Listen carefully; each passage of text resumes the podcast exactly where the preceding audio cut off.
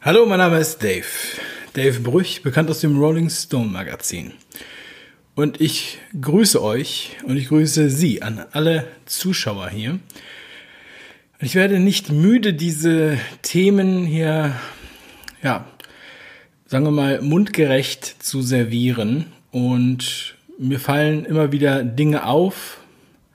Für einige, die tief im Thema sind, ist das nicht unbedingt neu, aber die Quellen ähm, ja, sind schon sehr renommiert und dadurch ist, denke ich, bei vielen da draußen, die immer noch ganz ähm, staatsgläubig sich an das Credo von Richard David Brecht halten, gute Staatsbürger zu sein, äh, nicht vorstellbar, dass hier gelogen wird.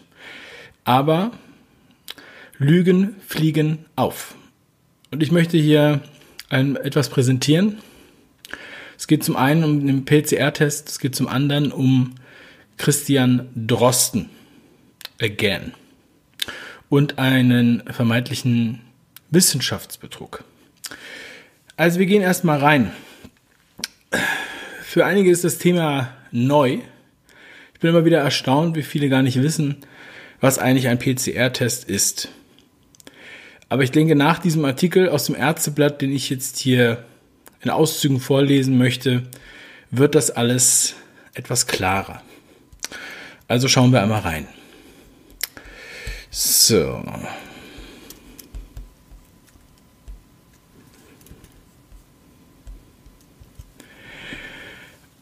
In dem Artikel Corona-Pandemie, PCR-Test, Infektion, Erkrankung verlinkt äh, natürlich und auch archiviert. Ich werde das nach der Live-Sendung entsprechend wie immer als Präsentation als Quelle angeben. In Nachrichten und Medien wird die Zahl positiv getesteter PCR getesteter als neue Corona-Fälle oder Neuinfektionen bezeichnet.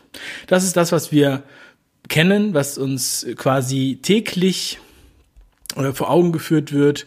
Das sind die Zahlen, über die immer gesprochen wird, die auch Herr Wieler vom RKI immer vorliest, wonach er dann mal sagte, diese Regeln dürfen niemals hinterfragt werden. Was mich erinnert, wenn mein äh, kleiner Sohn sagt, guck mal weg, bevor er sich Süßigkeiten klaut. Also diese Regeln dürfen nicht hinterfragt werden. So, bedeutet der Anstieg eine besondere Gefahr, also der Anstieg dieser PCR-Getesteten, der der sogenannten Neuinfektionen. Nein, schreiben Sie hier, PCR-Tests sagen weder etwas darüber aus, ob ein Mensch krank, noch ob er infektiös ist. Das heißt, andere mit Covid-19 anstecken kann. Es ist deswegen so, weil dieser Test überhaupt nicht für diagnostische Zwecke vorgesehen ist. Dafür ist er nicht geeignet. Der Erfinder selbst hat dies mehrmals betont. Viele Ärzte sagen das seit ja, Anfang des Jahres, seitdem es äh, hieß, mit dem PCR-Test würde hier vorgegangen werden. Sie stützen allein die Diagnostik bei bereits bestehenden Erkrankungen. Da ein positiver Test weder gleich Infektion noch gleich Erkrankung ist, müsste es in den Medien positiv PCR getestete heißen.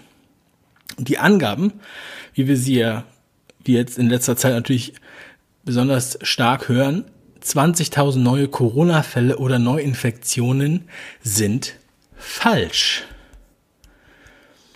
Die Laienpresse und Politiker, das finde ich sehr gut, dass das hier äh, zusammengesetzt wurde, denn man muss tatsächlich von einer Laienpresse reden, die eventuell noch einen guten Ruf und ein gutes Image hat. Dass Politiker sich da nicht mit auskennen, muss ich wohl jetzt nicht mehr betonen. Also Laienpresse und Politiker setzen positive PCR-Tests mit Infektion oder Krankheit gleich. Die drei Begriffe haben jedoch unterschiedliche medizinische Bedeutung.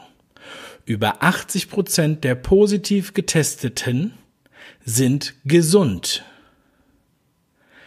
und können ihrer Arbeit nachgehen. von denen, die positiv getestet wurden, ja, und viele Leute wurden ja jetzt sogar schon mehrmals positiv getestet. Ich habe schon berichtet von einem äh, Freund aus der Werbebranche, der jetzt mehrmals in der Woche getestet wird und natürlich dann auch irgendwann unter diesen falschen, also zu diesen positiven zählt oder positiv ausschlägt, aber überhaupt nicht erkrankt ist. Also, über 80 Prozent der positiv Getesteten sind gesund und können ihrer Arbeit nachgehen. Über 15 Prozent haben mittlere Grippesymptome. 1 bis 2 Prozent der positiv Getesteten sind schwerer krank oder intensiv pflichtig. Todesfälle bewegen sich je nach Quelle um 0,2 Prozent. Weil unklar ist, ob positiv Getestete ansteckend sind, bringt auch die PCR-Nachverfolgung ihrer Kontaktpersonen keine echte Klärung. Ein Punkt, der natürlich einen riesen Aufwand mit sich bringt und es rechtfertigt, diese Corona-App einzuführen, beziehungsweise weiter zu pushen. Gegenteilige Ansichten von Regierungsvertretern sind irrig, diesbezügliche Maßnahmen sinnwidrig. Das Theater, was wir jetzt hier mitmachen müssen, seit vielen Monaten. Positiv Getestete werden zu Kranken erklärt, obwohl sie es nicht sind. Wie gesagt, das steht so im Ärzteblatt. Für alle, die das noch nicht wissen, können sich das nochmal in Ruhe anschauen. Hier droht die große Gefahr. Die Corona-Krise wäre nur der Anfang einer Dauerkrise. Würde man zum Beispiel alle Gesunden auf Influenza und andere Infektionen untersuchen, mit diesem PCR-Test, wären dabei etliche falsch positiv getestete zu finden. Menschen, die weder wirklich krank noch ansteckend sind, aber bis zum Beweis des Gegenteils dazu erklärt werden. Das ist ja das, was wir schon erleben, wovor auch gewarnt wird, dass man zum Kranken erklärt wird bis zum Beweis des Gegenteils.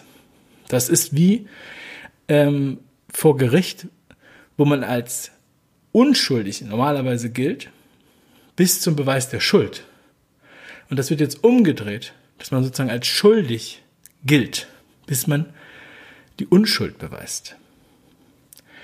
Das ist der Wahnsinn. Und natürlich kann man das nicht mehr länger mittragen und deshalb veröffentlicht das Ärzteblatt auch entsprechend dieses. Es gebe keine Gesunden mehr, sondern nur noch Kranke. Also ja, wir könnten das sozusagen wirklich, wie es auch da oben steht, es könnte zu einer Dauerkrise erklärt werden, wenn man so vorgeht. Es ist einfach gesagt Unsinn.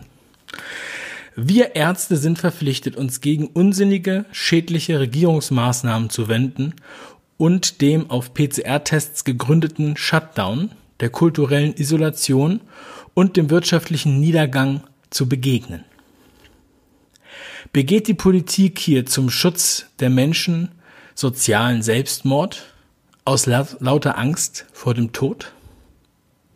Freiheit und soziale Gesundheit stehen hier einer staatlichen Überfürsorge entgegen, deren Folgeschäden kaum absehbar sind. Es ist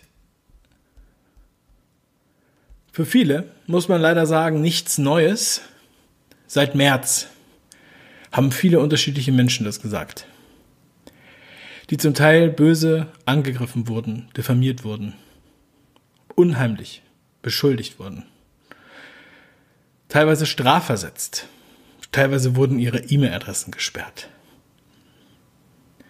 Ja, wir haben so viel erlebt. Und viele haben davon schon gehört. jetzt kann man es nochmal hier im Ärzteblatt nachlesen. Der PCR-Test macht keinen Sinn und ist das Fundament für diese Maßnahmen, die unheimlich viel Schaden verursachen. Wer das nicht akzeptiert, ist ein Kollateralleugner. Es muss hier dringend eine Reaktion geben. Die Menschen müssen das verstehen, was das eigentlich bedeutet.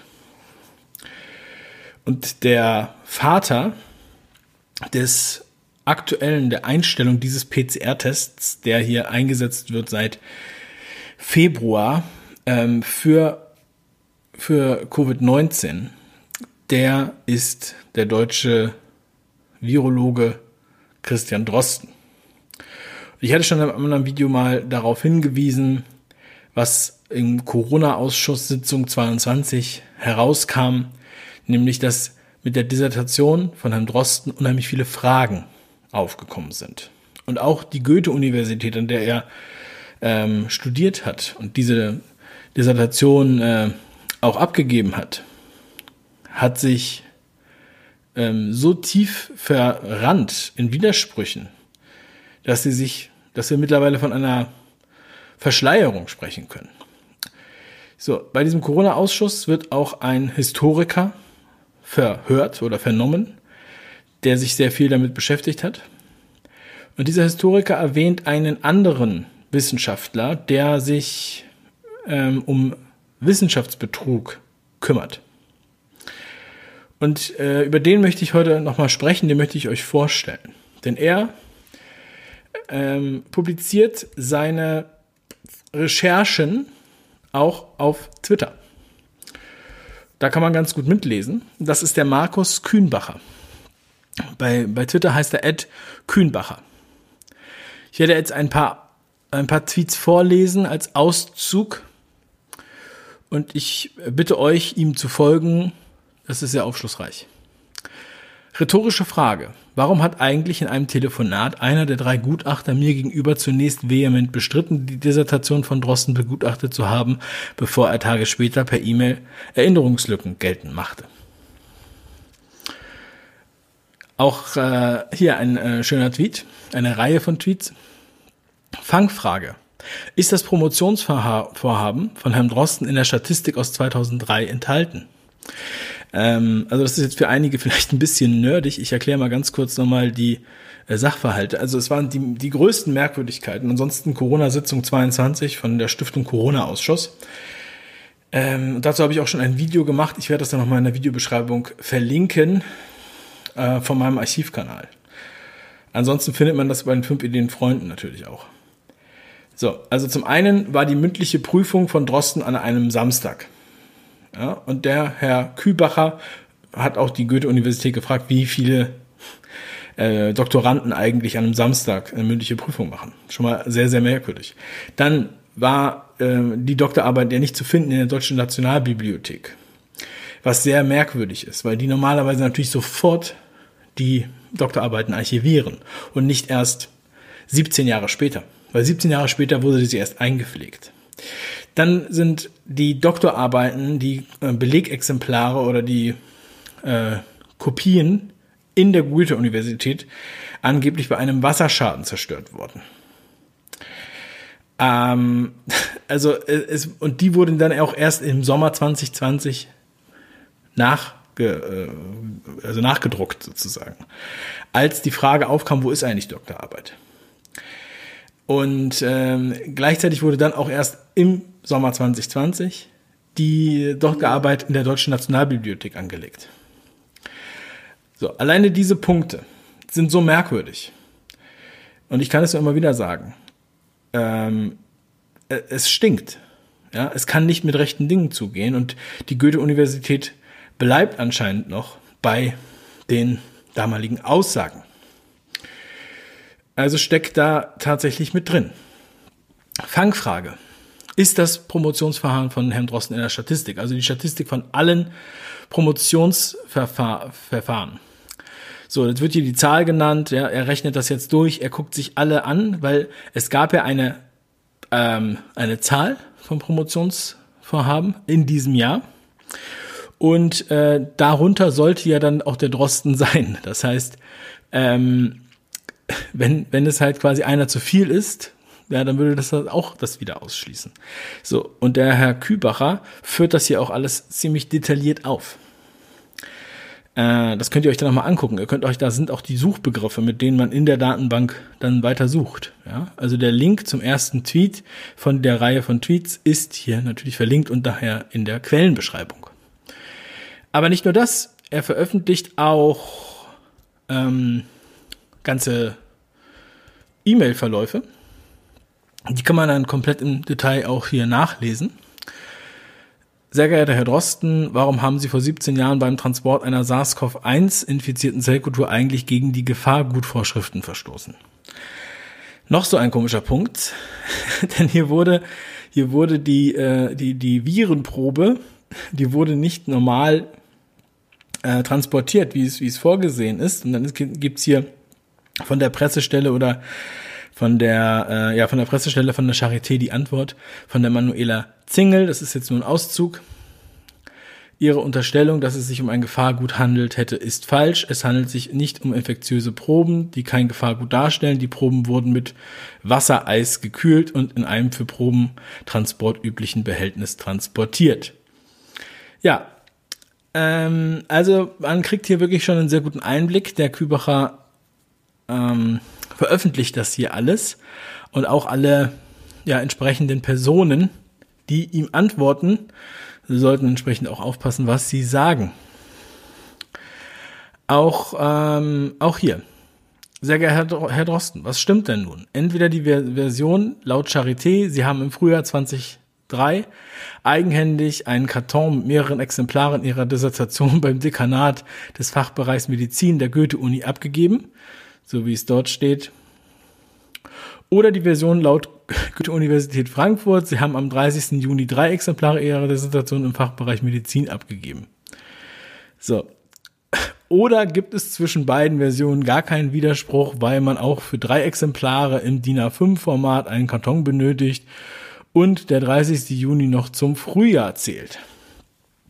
Also er macht das auch ein bisschen, ein bisschen lustig.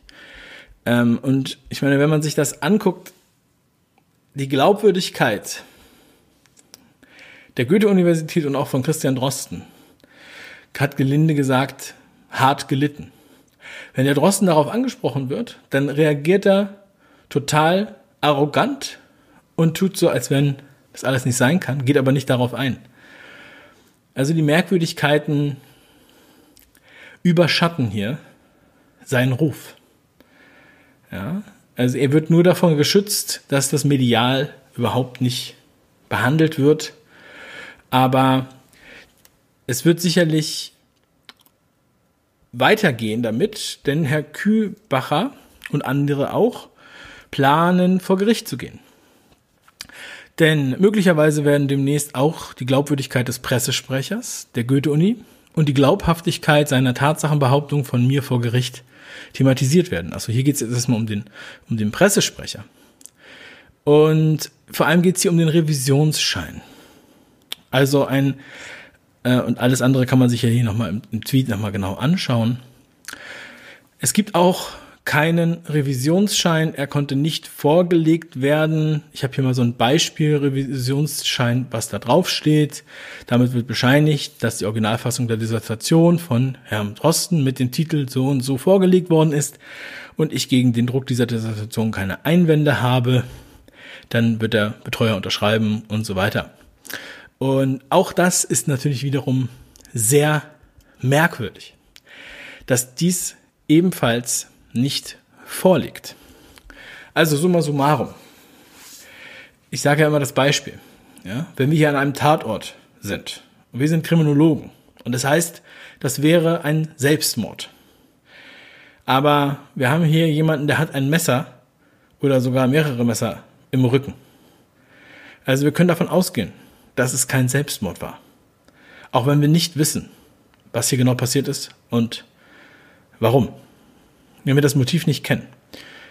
Ja, das ist einfach, sind einfach zu viele merkwürdige Zufälle, als dass das hier mit rechten Dingen zugehen kann. Ja, also, ich bitte dieses zu teilen, zu zeigen.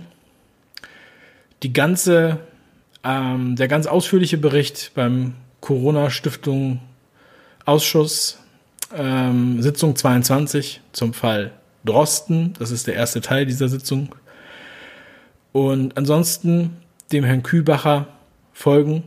Und für alles weitere schaut bitte in die Beschreibung. Dort verlinke ich äh, die Präsentation mit allen Links und allen Quellen. Könnt ihr das nochmal nachlesen oder weiter verteilen. Alle, die das jetzt nicht auf YouTube sehen, können auch, ja, können sich bei YouTube den, den Link suchen oder auf Telegram werde ich den, äh, die Präsentation auch veröffentlichen. Also, vielen Dank für die Aufmerksamkeit. Wir sollten das hier im Auge behalten. Wir sollten das unbedingt klären. Die Maßnahmen, ja, den Maßnahmen wird die Grundlage entzogen. Auf Grundlage dieser merkwürdigen Interpretation der PCR-Getesteten werden Landkreise geschlossen, Berufsverbote erteilt und Kinder unter Masken gesetzt und vieles, vieles mehr. Das ist sinnwidrig, wie es im Ärzteblatt so schön stand. Vielen Dank für die Aufmerksamkeit. Liebe Grüße. Euer Dave. Ciao. Yeah.